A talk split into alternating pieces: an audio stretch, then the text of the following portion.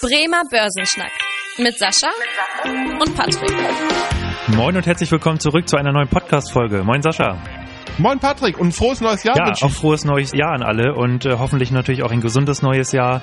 Und wir hoffen, dass ihr auch in 2021 dabei bleibt und eure finanzielle Bildung durch unseren Podcast erweitern könnt. Und wir haben auch in diesem Jahr wieder spannende Themen für euch und äh, spannende Gespräche, mit denen wir euch versorgen. Und dafür helfen natürlich auch eure Themenwünsche und Fragen, die ihr gerne per Mail an podcast.sparkasse-bremen.de senden könnt. Unser Thema der Woche. Ja, kurz vor Weihnachten ist auch ein, genau ein solcher Themenwunsch eingegangen und zwar von dem Raphael aus Niederbayern. Äh, an dieser Stelle nochmal vielen Dank und liebe Grüße. Und der Wunsch war, dass wir uns mal mit dem Thema beschäftigen, wie ein Portfoliomanager bei der Aktienauswahl agiert. Also insbesondere natürlich, welche Kennzahlen er sich dabei anschaut und was diese Kennzahlen bedeuten. Und ich würde sagen, bevor wir richtig ins Thema einsteigen, noch ein kleines Vorwort. Erstens äh, gibt es natürlich zig Kennzahlen, die also alle vorzustellen, also wenn wir jetzt jede einzelne Kennzahl vorstellen und detailliert darauf eingehen, das würde hier komplett den Rahmen sprengen und wahrscheinlich die Folge irgendwie drei Stunden lang werden lassen. Wir versuchen uns also kurz zu halten und auf einige Beispiele zu konzentrieren. Zweitens sind alle Kennzahlen natürlich auch immer nur im Zusammenhang mit anderen Faktoren zu sehen und äh, einzeln nicht zu bewerten, sondern halt immer im Zusammenhang. Beispielsweise nur weil ein KGV jetzt irgendwie bei 10 liegt, sagt das überhaupt noch nichts darüber aus, ob eine Aktie jetzt kaufenswert ist oder nicht oder über- oder unterbewertet ist. Und der dritte Punkt, den ich noch vorab habe, wenn wir jetzt im Gespräch gleich über irgendwelche Unternehmen sprechen und auch mal Namen nennen, dann ist das nur als Beispiel zu verstehen und deutet nicht darauf hin, dass das Unternehmen irgendwie über- oder unterbewertet ist, sondern dient hier in diesem Beispiel dann nur als Veranschaulichung. Sascha, dann würde ich sagen, legen wir auch richtig los. Magst du unseren Zuhörern vielleicht erstmal überhaupt den Hintergrund erklären? Warum gibt es diese Kennzahlen eigentlich und warum nimmt man die als Portfolio Manager eigentlich zur Aktienbewertung heran? Beziehungsweise welchen Sinn hat das eigentlich? Also ich vergleiche das immer ganz gerne bei diesen ganzen Kennzahlen, die es so gibt, so ein bisschen mit so einem Tacho, den man im Auto hat. Also wo man ja auch diverse Dinge hat, wie zum Beispiel, wie viel Benzin habe ich noch im Auto, wie schnell bin ich gerade auf der Autobahn unterwegs. Mhm. Also das sind alles gute Indikatoren, die allen so ein bisschen helfen als Portfolio Manager, einfach mal so ein bisschen zu navigieren. Und ich kann mir diese Kennzahlen ja für jedes einzelne Unternehmen angucken. Mhm. Ich kann mir diese Kennzahlen aber auch für mein gesamtes Depot anschauen. Und ich glaube, dass es eigentlich immer eine ganz gute Möglichkeit ist, einfach mal zu bewerten, bin ich momentan auf dem richtigen Weg oder auf dem falschen Weg. Warum gibt es diese Kennzahlen? Unternehmen sind ja eigentlich immer relativ komplexe Gebilde. Also ich meine, wenn man sich anschaut, ein Unternehmen wie Daimler oder wenn man sich ein Unternehmen anschaut wie Microsoft, völlig egal, die machen ja unglaublich viele Dinge, die stellen Produkte her, die verkaufen viele Dienstleistungen und verdienen damit Geld. Und ich meine, diese gesamten Ketten, die in den Unternehmen stattfinden, sind ja hochkomplex.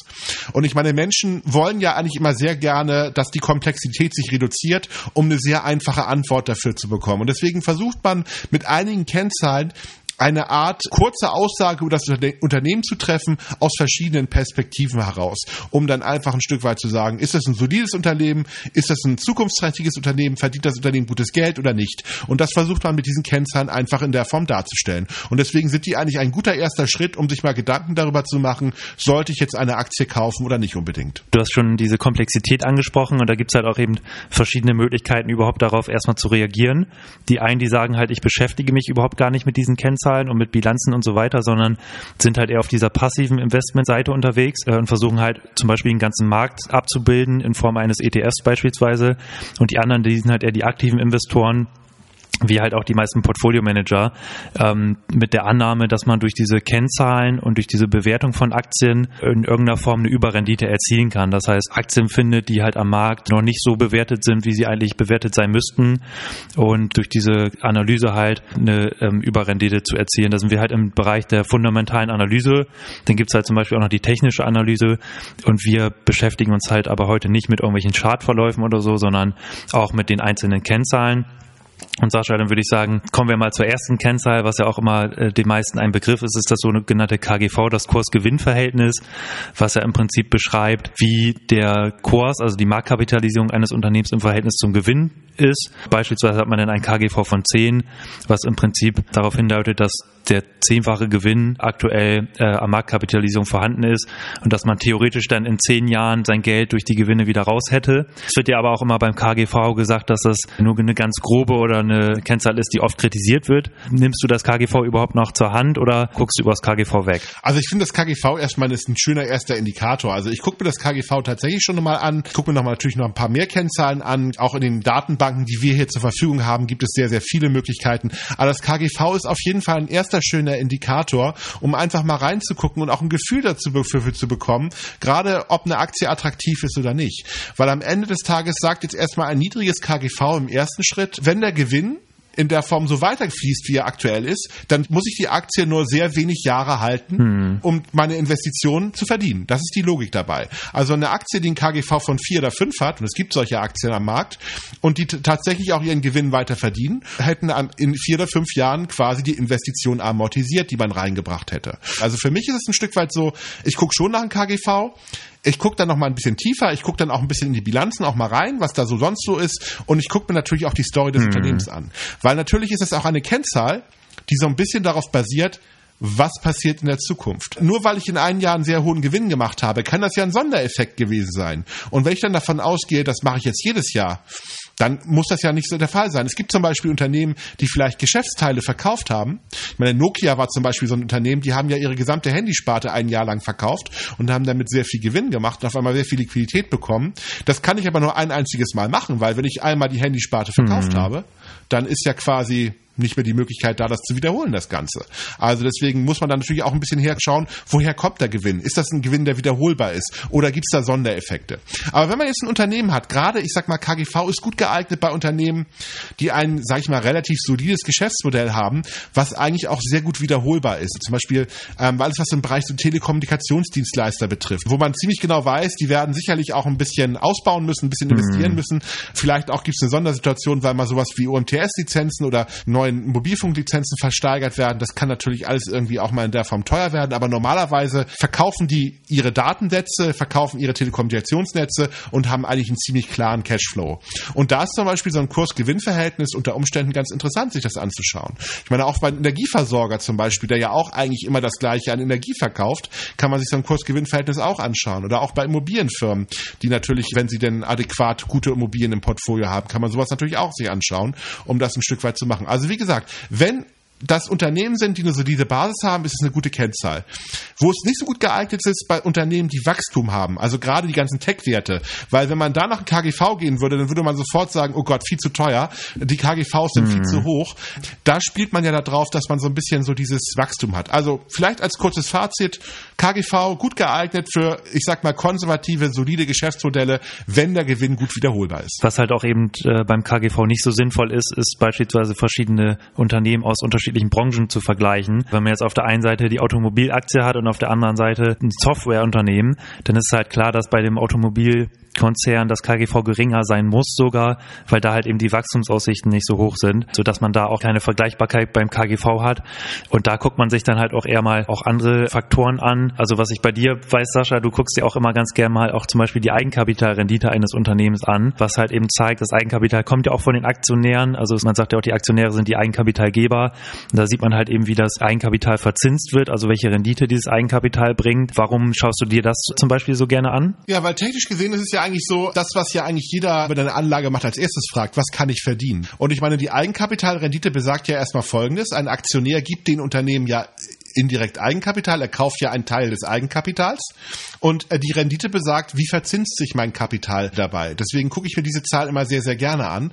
Und wenn man sich dann irgendwie anschaut, dass es Unternehmen gibt, die Eigenkapitalrenditen haben, die natürlich teilweise so um die 8, 9 Prozent liegen, das ist so ein bisschen so das, äh, was im DAX oder ich sag mal bei den konservativeren Werten wahrscheinlich möglich ist, ist das natürlich erstmal eine schöne Indikation dafür, was ich erwarten kann, was meine Anlage in den nächsten Jahren soweit bringt. Mhm. Auch da muss man natürlich wieder vorsichtig sein, sein, weil zum Beispiel auch die Technologiewerten werden nicht so eine tolle Eigenkapitalrendite haben, weil die wissen ja wachsen, die müssen investieren, die haben in der Regel in den ersten Jahren massive Verluste und ich meine eine Netflix-Aktie, um ein Beispiel zu nennen, wenn ich die nach Eigenkapitalrenditen-Gesichtspunkten hätte ich die niemals gekauft. Auch eine Amazon hätte ich jahrelang niemals gekauft, weil am Ende des Tages die Unternehmen nichts verdient haben, weil sie einfach investiert haben sehr viel. Hm. So, aber auch da wieder bei den konservativeren Unternehmen, bei den, ich sag mal, bei der Basis des Portfolios ist eine Eigenkapitalrendite eine sehr, sehr schöne Kennzahl mit der man auch sehr gut auch argumentieren kann und wo man auch sehr gut auch sagen kann, ja gut, das ist das, was ich erwarte.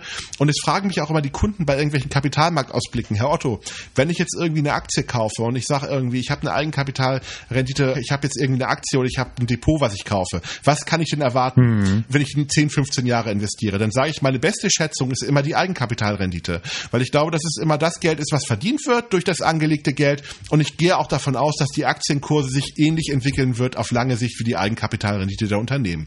Deswegen ähm, ist das ein guter Indikator, ein guter Schätzwert, um auch mal zu prognostizieren, womit kann ich denn rechnen, wenn ich das Geld 10, 15 Jahre liegen lasse im Aktienmarkt. Genau, in Verbindung muss man das natürlich auch immer sehen mit der Eigenkapitalquote letztendlich, weil ähm, die Unternehmen natürlich auch die Möglichkeit haben, durch eine höhere Fremdkapitalaufnahme dann die Eigenkapitalrendite zu steigern. Aber äh, im Gegenzug steigt natürlich das, auch das Risiko der Anlage. Dann vielleicht noch auf eine andere Kennzahl, wo auch ja auch mal viele drauf gucken, die Dividendenrendite, die ich halt auch immer sehr interessant finde. Da sieht man auch wieder, dass es auch nur äh, in gewisser Maßen für einige Branchen eine gute Kennziffer ist und für einige nicht, weil viele Tech-Unternehmen zahlen halt gar keine Dividendenrendite und da würde eine Dividendenrendite von 0% ja eigentlich darauf hindeuten, dass man das Unternehmen nicht kaufen soll. Aber gerade wenn man jetzt als konservativer Anleger unterwegs ist, ist, der halt eher, äh, sag ich mal, nicht in die großen äh, Wachstumsunternehmen investieren will, die halt oft auch mit äh, höheren Risiken verbunden sind, sondern in solide Geschäftsmodelle, dann ist das natürlich auch eine schöne Kennziffer, um zu sehen, was man zumindest an Dividende bekommt. Wobei das natürlich auch fraglich ist, inwieweit die Dividenden, das sieht man jetzt auch im Corona-Jahr, jedes Jahr gezahlt werden können. Aber das ist zum Beispiel auch eine ganz, ganz hilfreiche Kennzahl in diesem Bereich. Auf jeden Fall, auf jeden Fall gibt es den Leuten ein gutes Bauchgefühl, weil wenn ich am Ende des Jahres oder im Quartal, wann auch immer die Dividende gerade gezahlt wird, eine Ausschüttung bekomme, dann fühle ich mich ja erstmal ganz gut. So, das ist der erste Faktor. Aber es gibt auch noch einen zweiten Faktor, der Dividendenrenditen nicht ganz unattraktiv als Kennzahl macht. Hm. Große institutionelle Unternehmen, gerade sowas wie Versicherungen, die brauchen teilweise ordentliche Erträge, um jetzt ihre Ausschüttung vorzunehmen.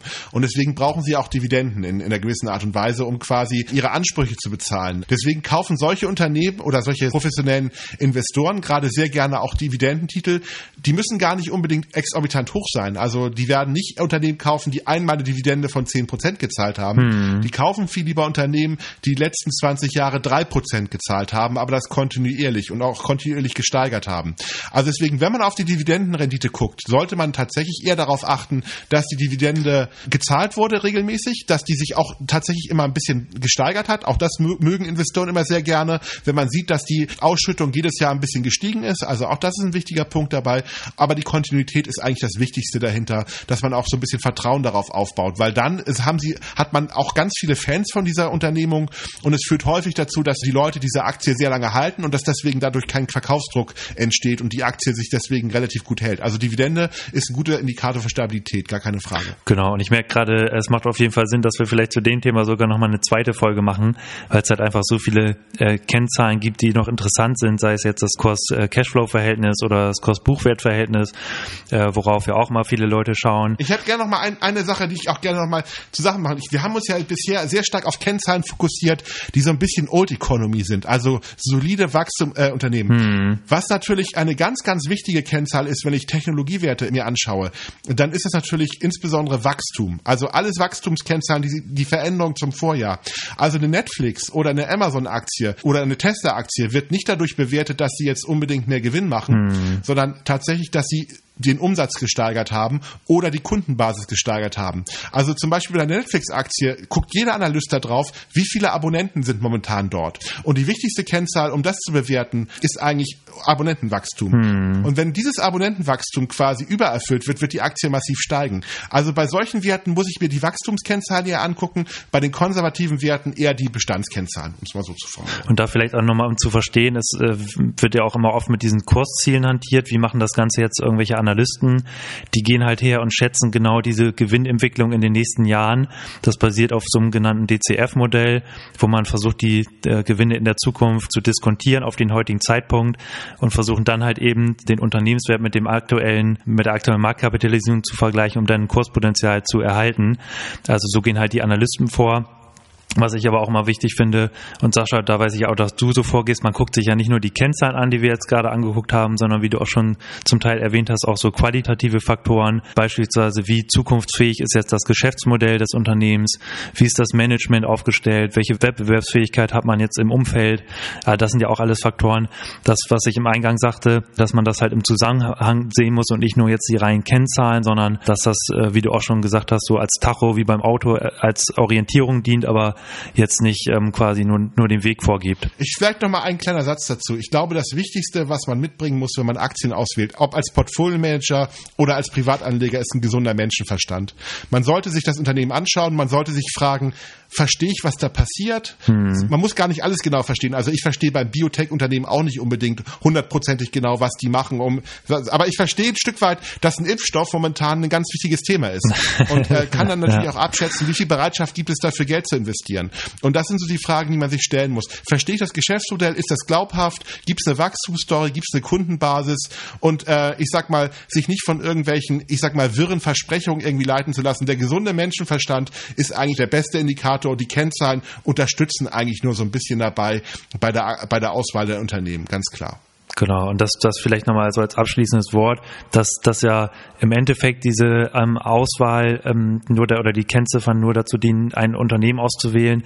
Mindestens genauso wichtig ist es ja aber auch, sich sein Portfolio mal anzuschauen und nicht nur das einzelne Unternehmen, weil wenn man halt immer durch die Kennzahlen nur in Tech-Unternehmen getrieben wird, hat man plötzlich eine hohe Verdichtung im Portfolio, was, was die Technologie angeht und halt eben keine vernünftige Risikoaufteilung. Also das ist halt mindestens genauso wichtiger Faktor, dass man sich sein Portfolio Portfolio im Gesamtmal anschaut und beispielsweise auch mal die verschiedenen Branchen, die verschiedenen Länder streut und jetzt nicht nur einzelne Titel aus einer Branche im Portfolio hat. Auch nochmal ein spannendes Thema für eine neue Folge, ne? Ja, auf jeden Fall. Also da, da merken wir, da können wir, glaube ich, äh, stundenlang drüber diskutieren.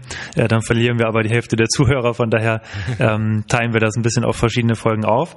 Ich hoffe, ihr hattet ein bisschen Spaß, liebe Zuhörer, und ähm, habt was mitgenommen von dieser Folge. Wir gehen auf jeden Fall auf dieses Thema nochmal näher darauf ein, weil wir auch merken, dass das immer äh, unsere Kunden interessiert, wenn wir auch mal Veranstaltungen haben oder Vorträge, äh, dass da halt auch immer ein sehr ja, sehr viel Interesse da ist, was diese äh, Unternehmensbewertung angeht. Und äh, ja, Sascha, dann freue ich mich auf weitere Folgen mit dir und wünsche dir noch einen schönen Nachmittag. Ja, wünsche ich auch. Bis dahin. Bis dahin. Tschüss. Vielen Dank fürs Interesse. Das war der Bremer Börsenschnack, ein Podcast mit Sascha und Patrick. Noch ein kurzer Hinweis und an dieser Stelle liebe Grüße aus der Rechtsabteilung. Die gesprochenen Inhalte bilden die persönliche Meinung der handelnden Person, also in den meisten Fällen von Sascha und mir wieder. Sie stellen also keine Handlungsempfehlung zum Erwerb oder zur Veräußerung der genannten Wertpapiere oder anderer Finanzinstrumente der genannten Emittenten dar. Bei Fragen wende dich gerne an deinen Berater.